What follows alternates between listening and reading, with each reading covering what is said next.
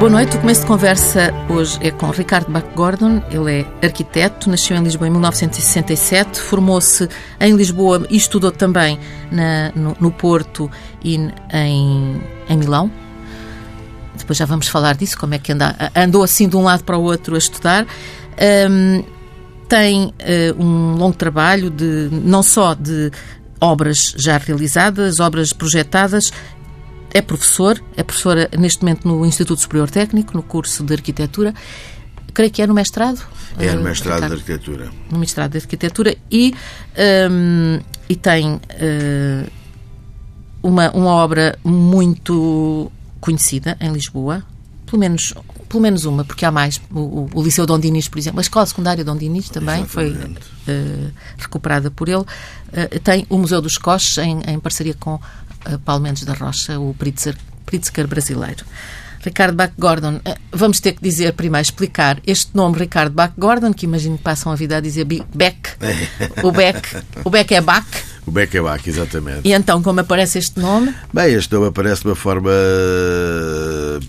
quase simples, porque são os meus avós que são de origem lituânia e que vêm para Portugal no final da década de 20 do século passado, uh, de origem judaica, naturalmente, e já uh, numa estratégia de escape daquilo que eram os movimentos de perseguição uh, vividos nesta Europa de Leste e nesta Europa Central, neste caso vindos da Lituânia, uma Lituânia que era permanentemente invadida, aliás, pela própria Polónia, Rússia. Que era independente na altura. Exatamente. Já na, na altura, agora é outra vez.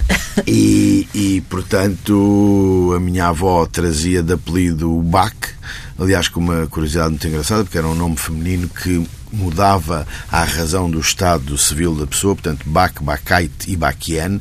Algumas pessoas até são capazes de conhecer uma loja que ainda existe junto no final da Avenida Almirante Reis, que se chama Gordon e Bacait, porque era o Bach na condição de casado. Casado. Bom, e o Gordon, e o Gordon era, o, o, avô. O avô. Exatamente. Mas Gordon é um nome, um nome lituano? Uh, o Gordon é um nome muito, muito judaico, de, também, da Europa, de, também da Europa de Leste, e aliás aqui há tempos quando foram publicadas aquelas eh, listas de apelidos uh, portugueses e, e, espanhóis de famílias que foram abandonaram a Ibéria uh, na altura da Inquisição. E portanto há uma lista de nomes que quem fizer prova de que pertencia àquelas famílias tem agora direito a regressar com cidadania.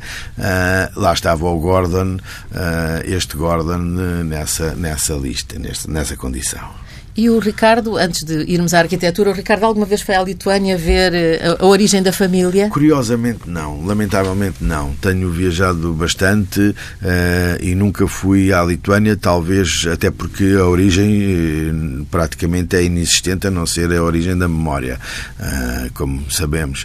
Mas até talvez por isso me tenha sempre, hum, podia dizer, inconscientemente afastado, mas, mas irei, mas mas irei seguramente. É uma coisa às vezes de idade, não é? É, exatamente. Idade, é preciso começa... encontrar o momento certo para fazer essa viagem. Exato. Exatamente. Ricardo Bach Gordon, arquiteto, uh, cresceu em Lisboa, cresceu em Lisboa, fez, fez toda, todo o percurso em Lisboa.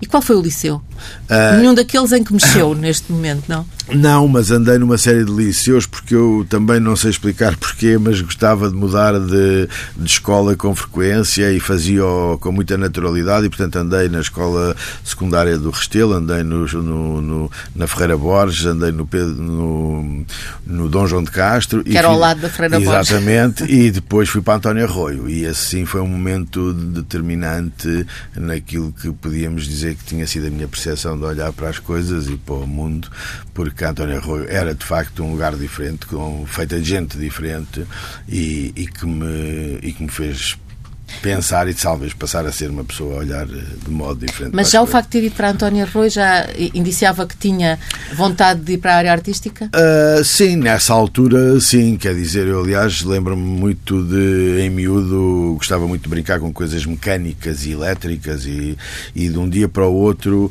uh, pus isso de lado e comecei a interessar-me por, por, por arquitetura, por construções. Lembro-me de, por exemplo, de ter visitado a Fundação Gulbenkian em miúdo e isso me ter marcado imenso, ter percebido que havia ali uma realidade que era outra e, portanto... O próprio edifício. O edifício, exatamente.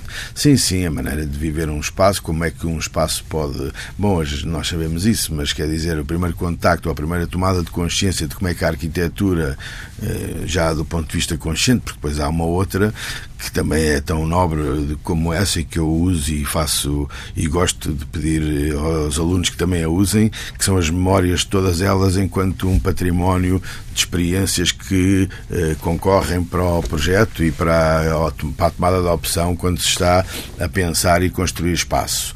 Ah, porque as nossas memórias devem ser para se usarem e se abusarem, quer dizer, uhum. ah, muitas vezes eh, quando se fala de um quarto de dormir, o quarto de dormir para uma pessoa é o quarto das memórias da casa da avó, para outra é o quarto do hotel onde dormiu numa condição qualquer. Portanto, a arquitetura também tem este componente, não lhe retirem nada ser uma disciplina uh, com um saber próprio, disciplinar, uh, académico, uh, estudado, mas ao mesmo tempo deve usar aquilo que o escritor também usa e que é exatamente a matéria-prima do escritor, ou seja, o que a mochila da sua vivência e que traz consigo. E na sua obra, Ricardo Gordon, o que é que o que é que vem na mochila? Ouça, vem, vem na mochila uma. Vem na mochila, em primeiro lugar, um, uma necessidade de ler a arquitetura como um processo em contínuo, uma uhum. continuidade, portanto, nenhuma ansiedade de romper com o, com o passado e de fazer uma invenção sempre ex novo. Uh, vem na mochila uh, o, o, gosto por, por, por alguns valores que me parecem que podem estar presentes eh, em todo em todos os tempos, como uh, o conforto dos espaços, as virtudes do espaço público e do espaço para todos, essa capacidade de transição entre o espaço público e a intimidade do espaço privado, um, e, e, isso transformado numa filtração muito, muito importante. Aliás, é sabido, por exemplo, que no universo de, de, das casas e das pessoas que têm desejo de construir as suas casas, muitas vezes a primeira a imagem que tem é uma grande parede envidraçada e que seja tudo em vidro. Aberto para, para, para o exterior? Exato, não é aquele sonho que as pessoas têm de uma parede, tudo em vidro, tudo em vidro. Bom, mas porquê? Quer dizer. Uh... Na verdade, depois utilizaram muito mais, ficaram virados para o interior Exatamente, muito mais do que para o exterior. Que a, a, a transição entre estar dentro e estar fora é uma coisa muito séria e que deve ser usada com uma certa parcimónia e, portanto, não é, não é uma relação para se ter de forma escancarada, parece. Uhum enfim, e tantos outros valores que nós vamos partilhando e depois cada caso, e também aprendi que cada caso é um caso e, portanto, ou seja, isso é um outro tema muito importante da nossa disciplina, que é uma espécie de ser uma disciplina não especialista, o que é muito interessante porque a arquitetura convoca saberes muito variados, à razão daquilo que são os seus próprios programas, portanto, eh, uma escola, um hospital, um aeroporto um edifício de habitação ou até outros programas uh, mais complexos uh, são totalmente diferentes, porém o arquiteto tem essa capacidade de colocar a equação, desde logo considerando também o lugar e, o, seu,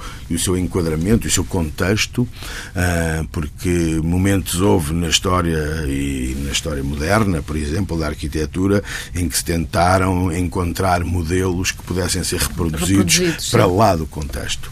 Uh, pois eu isso não, não. Não está na sua mochila. Não está na minha mochila. Ricardo Bacordon disse agora que as pessoas, a primeira coisa que, que querem quando imaginam a sua própria casa é um, uma grande janela. É curioso porque uma vez Álvaro Cisa Vieira, que é um arquiteto de que o Ricardo Bacordon gosta muito, claro por aquilo sim, que já li, claro que um, dizia que o mais complicado de tudo era uh, pôr as janelas num edifício, porque isso é que representava a, a ligação entre o interior e o exterior. Portanto, uh, partindo do princípio que já imaginou o volume que vai ocupar ou que vai, que vai criar. Como é que se cria um volume? Assim, agora tenho aqui um terreno, já disse há pouco que cada programa é um programa, não é?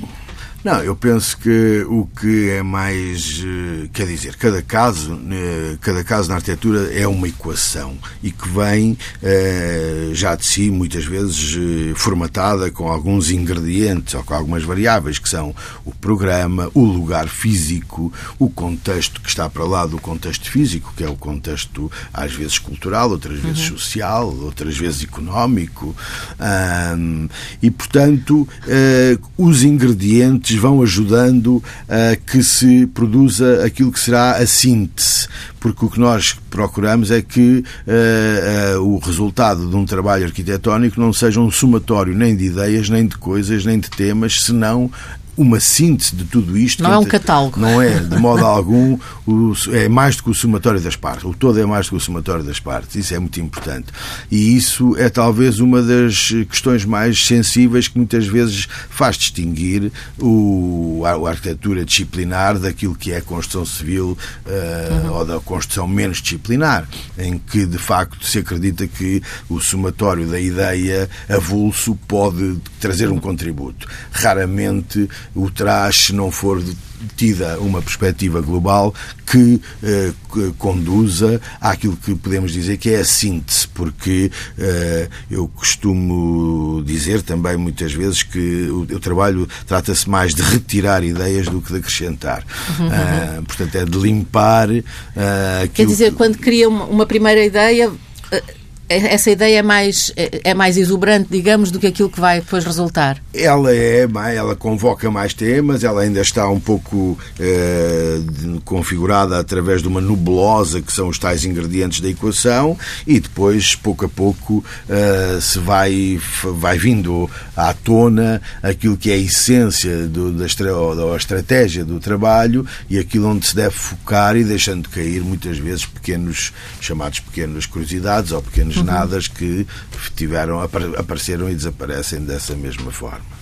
Isso é uma das coisas que as pessoas dizem, eh, assim, digamos, eh, no, na conversa comum, que é os arquitetos eh, modernos fazem tudo muito limpinho, muito mínimo. Minimal também é a, é a palavra. isso não dá trabalho nenhum, isso é só fazer uns riscos. Bom, eu por um lado, posso dizer que também nem sequer me revejo como um, um arquiteto que busque exclusivamente o mínimo nesse sentido, porque há, eu acho que para lá há, pode-se, há, há, muitos interesses na arquitetura que estão para lá do, do mínimo, nomeadamente uh, posso-lhe falar de um tema que durante muito tempo foi uh, muito relativamente, quer dizer, que, que, que o minimalismo ou que o modernismo, não gosto muito destes ismos, mas o que é facto é que eles têm vindo, uh, há sempre quem escreva sobre eles e quem os, e, e os esclareça mais até do que os próprios arquitetos, mas, por exemplo, o ornamento, a textura dos espaços e das matérias. Uh, há muitos elementos que são convocados pela arquitetura e que fazem parte da arquitetura e que estão, são somados ou são sobrepostos àquilo que seria o essencialismo uhum. ou o essencial. Não quer dizer que a arquitetura tenha que parar no essencial, pode acrescentar uh, conforto, elementos de, de, de, outro nível de, de, de sensorial. Uh, Depois de assegurada a funcionalidade, e, por exemplo, sim, não é? Isso, sim, a, a funcionalidade essa, é essencial. Essa tem que lá estar desde lá estar. o primeiro dia, exatamente, só pena de não ser arquitetura. Isso aconteceu, por exemplo, agora vamos falar do Museu dos Coches, acontece a funcionalidade extrema que aquele edifício tem, não é? é o movimento de entrada e saída é, está assegurada, essa funcionalidade.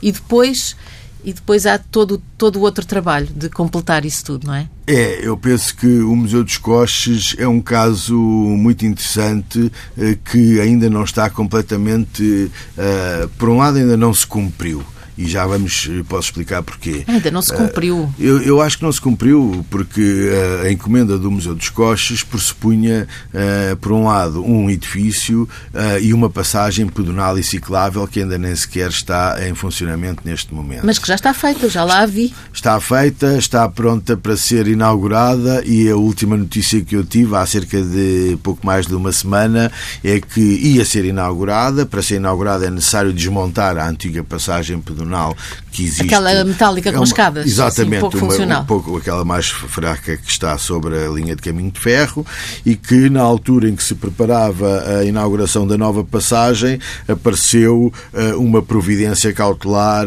posta pelos proprietários de uns anúncios publicitários que estão agarrados ao dorso do, do, da própria passagem antiga. Mas, portanto, coisas que poderiam ter com certeza sido acauteladas se houvesse mais uh, interação, julgo eu, entre os, entre os players, desculpa a expressão, uh, entre os participantes deste. deste, deste, deste Quer dizer conjunto. que as pessoas não podem passar de bicicleta calmamente por cima, de um lado para o outro por causa de dois cartazes de é publicidade? É exatamente isso. E é mais gritante ainda quando se vai a Belém e se percebe quão uh, desejado este atravessamento é numa altura em que ambas as margens da linha de caminho de ferro estão cheias de turistas, gente que busca e que procura Belém pelas suas, pelos seus interesses culturais, uh, paisagísticos uhum. e, portanto, há muito, uma grande apetência para usar aquela, aquela passagem.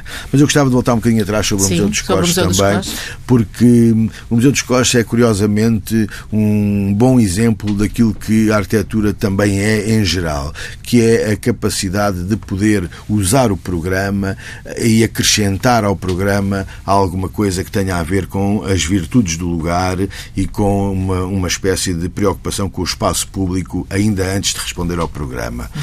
E isto é feito por muitos arquitetos, que é enfrentarem um determinado programa e acrescentarem virtudes de espaço de cidade e virtudes de espaço público que não estavam provavelmente na encomenda original, uhum. mas que o arquiteto, depois de ler a condição, a equação e o contexto, não dispensa de propor. Um, e, e, ali, nesse caso concreto, e vindo uh, também muito da escola paulista e do arquiteto Paulo Mendes da Rocha, que nós conhecemos, uh, a necessidade de libertar o chão é uma condição indispensável e é uma atitude antes de mais, eu diria quase política, no sentido de dizer o chão da cidade é de todos, ninguém o bloqueia, ninguém tem o direito de o seccionar. E, portanto, daí e dessa escola. Daí que o que museu surge, seja todo num, surge, num plano, ele, num primeiro andar, digamos. Assim. Exatamente, assim. exatamente. Aqui, neste caso concreto, isso ainda, é ainda comporta uma outra virtude, que é uma espécie de capacidade de proteger ad eterno aquilo que é a coleção que nós temos e que fica guardada num estojo, quase defendida daquilo que podia ser este, este tema, que, é muito sério, porém que esperemos que ainda tarde, e que é a subida do nível das águas. Sim. Ah, não sabia que tinham pensado também nesse assunto, Bom, nesse tema, sim. Num, num caso de uma, de uma catástrofe como já tivemos em Lisboa, que não é só porque, ela, porque o nível das águas está a subir uh, todos os dias, senão porque perante uma catástrofe como nós tivemos, uh, este, este, o facto do, deste estojo estar levantado, levantado, do chão protege de facto o seu património uh, até do que poderia ser um tsunami, mas não, não creio que isso fosse uma das prioridades da nossa do nosso pensamento. O museu foi inaugurado em, eh, numa altura em que ainda não estava completamente pronta a parte expositiva. Hoje já está tudo pronto, creio eu. Sim, Tirando está. a passagem sim, que está sim, pronta, mas não, não inaugurada. Eh, não. Uh, e, e, mas o, sentem. Uh, isto, no fundo, a minha pergunta são duas. O Ricardo Gordon fica ligado aos projetos, continua a ir lá, continua a informar-se sobre o que se passa uh... ou desliga-se? Não, eu gosto muito de voltar aos projetos e às obras. Eh, aliás, volto a ambos, porque, e, mas muitos de nós arquitetos e entre nós arquitetos, acontece uma coisa também muito interessante: é que os projetos não construídos são tão parte do nosso património disciplinar e de discussão e de troca como aqueles que se constroem. Às vezes mais. É muito comum uh, arquitetos irem revisitar projetos de outros arquitetos que nunca foram construídos uhum. e estudá-los a partir daquilo que é a matéria da disciplinar das plantas, dos desenhos, dos cortes, etc. Mas eu, o que eu acho também com o Museu dos Costes é que há um fator, uh, no caso concreto do museu, uh, e da sua envolvente, que de algum modo é para mim muito interessante, porque hoje fala-se muito de, de, coisas urgentes, da urgência, das coisas que são feitas para ontem, e de uma espécie de inevitabilidade do, do dia seguinte, e ao contrário, eu julgo que o que tem acontecido com o Museu dos Coches é que ele, pelas vicissitudes que tem sofrido, mas também porque já foi pensado assim, uh, é um projeto para que a cidade o vá absorvendo com algum tempo e alguma calma. Veja-se, por exemplo, o que é o Tardós daquela praça, aliás, o que eram... O Tardós é a parte de trás. O, que eram, o que eram as traseiras daquelas casas que Exato. hoje ficaram viradas como fachadas principais para uma praça e que só o tempo é que as irá permitir uh, converterem-se amanhã, no futuro, em pequenas lojas, umas casas de um, um, um pequeno hostel, um restaurante, etc. Portanto, é um pedaço de cidade para se construir com um pouco mais de tempo do que a urgência a que estamos recentemente habituados de facto, vocês pensaram nisso e, e, aliás, o Paulo Mendes da Rocha falava naquele bairro como um bairro, um, um bairro com um valor intrínseco, não é?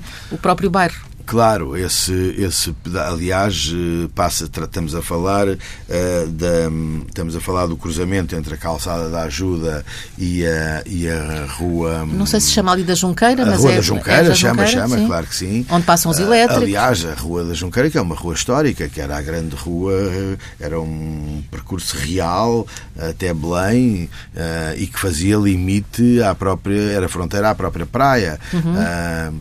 e, portanto, aí nesse esse conjunto, esse casario que está sobre a praça, é, é muito interessante porque é composto por uma série de peças que algumas delas isoladas não têm muito interesse, porém o conjunto, conjunto. em si oferece esse interesse e essa complexidade que contrasta, seja pela sua escala, a morfologia, etc., com o edifício que depois o edifício e, própria, os edifícios e a própria praça do museu.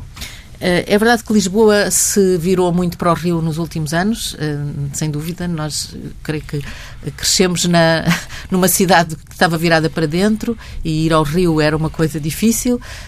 Hoje é natural, toda a gente, a qualquer hora do dia, eu acho que se nós passarmos à, à já às seis da manhã, já as pessoas lá e, e até à, à noite, noite fora. Antigamente eram sítios, então aquele de Belém era perigoso, digamos, para, para atravessar. Uh, essa mudança da cidade é em si mesma hum, valiosa para um, uh, para um arquiteto que tem uma visão uh, sempre um pouco de urbanista também, não é? Sim, claro Qualquer, sim. Todos os arquitetos pensam sempre a cidade, claro. não como um conjunto de edifícios, mas como uma. Exatamente, um... pelo contrário, a cidade e o espaço público e, esta, e os, a sua capacidade de, de, de ser um, um elemento vivo, porque a cidade é, antes de tudo, uma espécie de palimpsesto, uma sobreposição de tempos e de acontecimentos e que se vai adaptando e às vezes vai andando atrás daquilo que são as solicitações da sociedade e outras vezes dá passos à, à frente e provoca as próprias transformações da sociedade.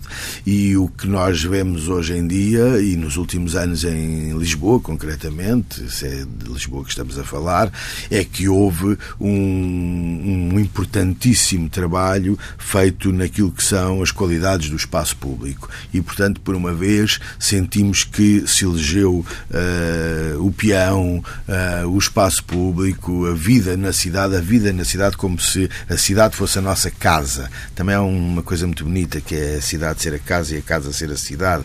Aliás, já houve várias pessoas que falaram sobre isso, mas quer dizer, voltamos à cidade que é confortável, que é afável, que nos uh, abriga uh, e ampara nos seus diversos lugares e que se transforma numa cidade que nos dá prazer experimentar, viver, gastar tempo nela, percorrê-la, e isso de facto são às vezes pequenos nadas, outras vezes um esforço mais substancial, mas não há dúvida que essa transformação entre a cidade pós-industrial, do automóvel e de muito e violenta agressiva, e agressiva sim, sim. para uma cidade que é cada vez mais uh, doce no sentido dessa capacidade de experimentar e de viver o o peão e o espaço e as virtudes do espaço público, está aí, tem sido e não está terminado. É um trabalho que se tem vindo a fazer e que se continuará a fazer. Aliás, podíamos dizer que até agora assistimos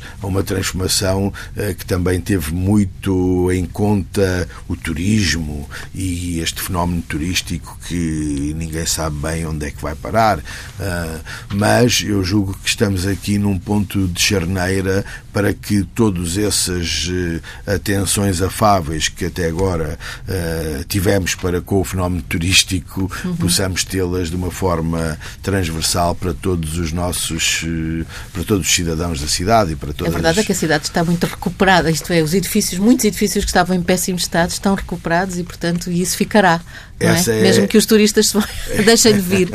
essa é a segunda, essa é a segunda cara do trabalho que de facto as últimas duas décadas ou a última década revelou em Lisboa foi não só esta componente do espaço público da cidade de que falámos, mas também e, e de uma forma sistematizada a recuperação do património arquitetónico que é extraordinário e que estava por, por diversas razões muito pouco tratado, muito abandonado e que agora se vê de facto recuperado, bastante recuperado, eh, com algumas com alguns problemas, mas que nunca estamos livres disso, que é uh, serem só as fachadas. Não, eu não, não diria. Não é tanto isso. A mim não me preocupa tanto. Não, não. Eu julgo que nunca se recuperou tão bem tão como bem se está como a recuperar hoje, é? agora, com uma grande coleção de, de colaboradores de qualidade, arquitetos, engenheiros, empresas de construção dedicadas. Uh, julgo que isso está, tem sido feito melhor do que já teria sido feito no passado. Não, eu falo da gentrificação, eu falo de me preocupar que, de facto, porque o valor do património aumenta e as pessoas que o podem usufruir e habitar começam a ser outras. E isso eh, em várias cidades eh, aconteceu e nós também não ficámos imunes no seu caso, eh, não falando da sua zona de residência, que não sei qual é e não, não está aqui em causa, mas o seu ateliê é na Rua do Alecrim, no centro, no epicentro do turismo, Exatamente. não é? Eh, e, eh, por exemplo, o trabalho que fez no, na Escola Secundária Dom Dinis é numa zona absolutamente residencial e, e que não, não, não tem nada a ver com a, com a Lisboa turística como se é encarada normalmente. Adaptou-se bem, percebeu bem Uh, como é que olhou para aquela zona do Dom Dinis? Uh, esse é outro tema muito, muito extraordinário, que foi o trabalho que se fez durante um, período, uma série de anos em Portugal, eh, sobre a reabilitação das, das escolas secundárias, nomeadamente o famoso programa Parque Escolar, que deu origem a uma série de transformações de escolas pelo país inteiro, de norte a sul, do interior ao litoral, eh, com eh, escolas de referência que transformaram de facto os lugares, as comunidades e que chamaram a si não só uma revisitação daquilo que é o espaço da pedagogia, mas também trazer trazer as próprias comunidades à escola. Isso foi um programa que eu considero de grandíssima qualidade. E que foi altamente criticado por causa da, da, foi... da, do, da despesa que, que Sim, que mas envolveu. quer dizer, mas não tenho uma, nenhuma dúvida que para se poder fazer o programa que se fez com aquele espaço de tempo, algumas críticas teriam que vir, eh, que, que aparecer e, e, e, críticas nunca, nunca, nunca faltarão uhum. a quem quer fazer coisas. Exato. Mas, eh, mas que se fez, fez. E no caso concreto da Dom Dinis, ele tem duas uh, características. Foi uma escola piloto no sentido em que serviu para testar as transformações que se queriam introduzir através desse programa da Parque Escolar. Não era só recuperar o edifício. Não era só recuperar o edifício, estava muito para lá disso. Era não só uh, fazer, ter um novo pensamento sobre o espaço pedagógico da escola, em que coisas tão simples como as antigas bibliotecas que estavam normalmente no fim do corredor atrás de uma porta passassem a ser o epicentro da escola onde a sala de aula não fosse mais o espaço principal e pudessem aparecer outros espaços de encontro entre professores, estudantes, trabalhar numa, em espaços mais informais uh, e trazer também outras valências, como as salas polivalentes, auditórios, o desporto, de uma forma mais ativa e mais protegida, um, e, portanto, e com isto trazer, fazer com que os miúdos gostassem mais de estar na escola, que ficassem mais horas na escola e, inclusivamente, convocar a comunidade a vir à escola e usar a escola. Diga-se que nesse programa acontecia com frequência que algumas vilas e aldeias de Portugal que tinham apenas a escola secundária como o seu elemento ou edifício público de primeiríssima, uh, de, como único edifício público, passaram a ter um edifício onde a comunidade podia ser recebida, ter, fazer, usar o auditório, ter concertos, fazer um, uh, ah, atividades. Faz um centro cívico. Exatamente, é? exatamente. E isso as pessoas não têm muita noção, mas uh, é. E a escola é o nosso princípio e, portanto, a escola é onde nós temos mesmo que E ficamos investir. muito ligados muitas vezes, não é? É onde temos que investir. Sim. Um, Há pouco uh, eu disse que íamos falar mais tarde sobre a sua formação, porque fez o curso de arquitetura na, em Lisboa, mas passou pelo Porto e por Milão. Por Milão eu percebo porque uh, essa vontade de ir uh, a outras escolas, e então a Escola de Arquitetura de Milão, fantástica, mas o Porto porquê? Porque também é uma escola especial Uh, bom, eu, aliás, eu sou de Lisboa, candidatei-me à universidade e numa altura em que só havia em Portugal duas, duas faculdades de arquitetura, que eram a de Lisboa e a do Porto, e por um, uma ou duas décimas não entrei na Faculdade de Arquitetura de Lisboa, onde vivia, e fui parar ao Porto, sem ter qualquer consciência daquilo que era, já na altura, a notoriedade e as virtudes da Escola do Porto. Foi um ano muitíssimo importante para mim, porque conheci a escola, porque saí de casa, porque fui viver para outra cidade, porque fui rechear a dita mochila de experiências uh, e de conhecimentos uh, muito indispensáveis, quer para a vida, quer para a arquitetura, mas ao mesmo tempo, quando chegou o fim do primeiro ano, porque era de Lisboa, porque tinha cá a casa, porque isso também constituía uma, uma despesa acrescida, etc., voltei para a Escola de Lisboa. E venho encontrar dois mundos diametralmente opostos, quer dizer, uh, o Porto vivia uh, um, um, um, momento do, do, do chamado.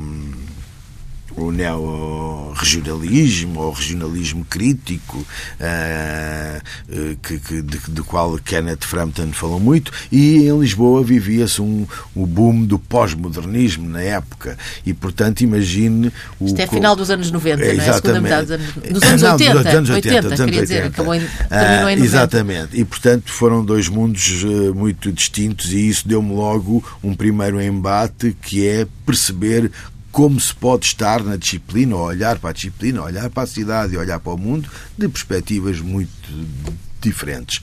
E depois tive a sorte de ser uh, provavelmente um dos pioneiros do, do famoso programa Erasmus, porque quando vou para Milão vou exatamente porque tinha acabado de ser inaugurado o programa Erasmus, que eu ainda nem também um pouco tinha muita ideia do que é que viria a ser, ah, mas uh, inscrevi-me, fui selecionado e fui viver então um ano no Politécnico de Milão, mais uma vez numa altura onde ah, em Milão passavam todos os arquitetos da, da cena disciplinar, com conferências quase semanais, etc., livros, contactos, no, de, com, diferente do que era a vida de Portugal, com muito pouca informação ainda sobre aquilo que era a cena internacional da arquitetura. Portanto, a sua formação foi assim um, um caldo mesmo de, de variedade. Exatamente, absolutamente. Nós encontramos na semana passada eh, na, no lançamento do mapa, na apresentação pública do mapa da arquitetura de Lisboa. Um, muito brevemente, o, o, esse mapa, esse mapa que contém, que mostra uh, 170, creio, projetos de arquitetura dos últimos 60 anos, não é? Desde os anos 40 até agora. Sim.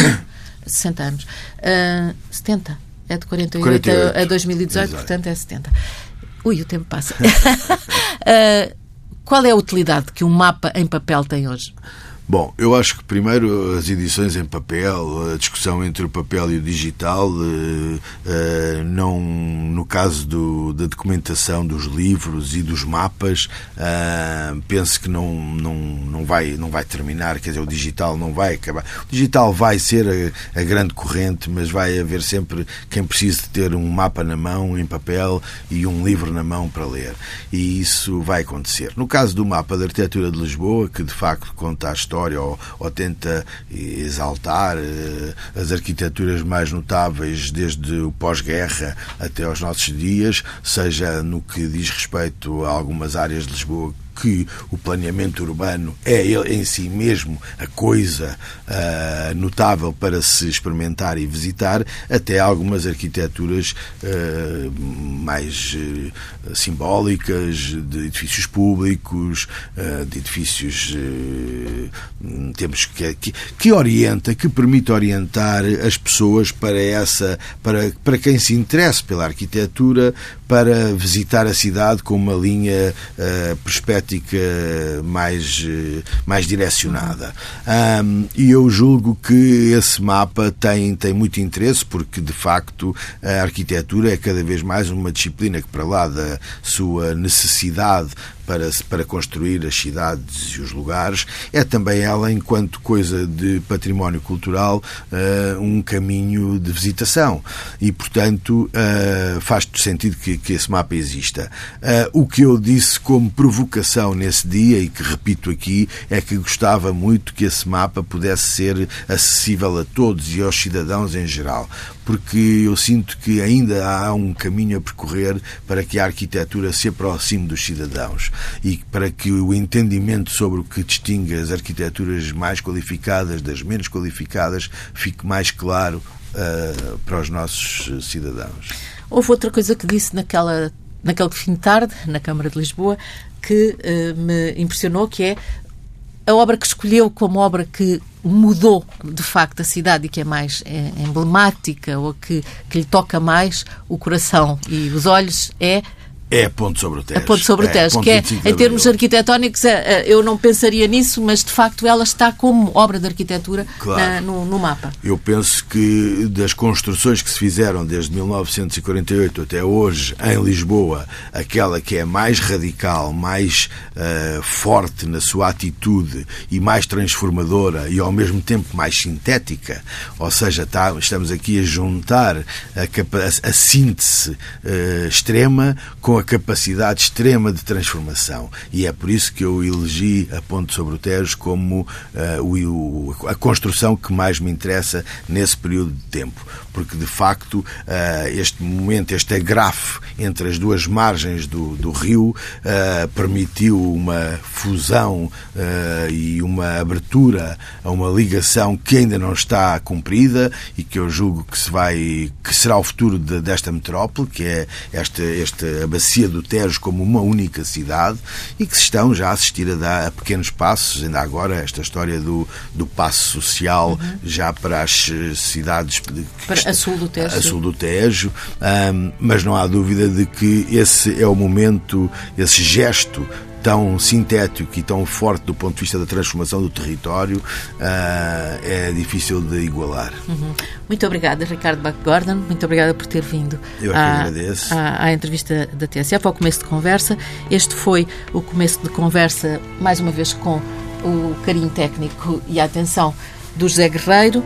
Até à próxima semana.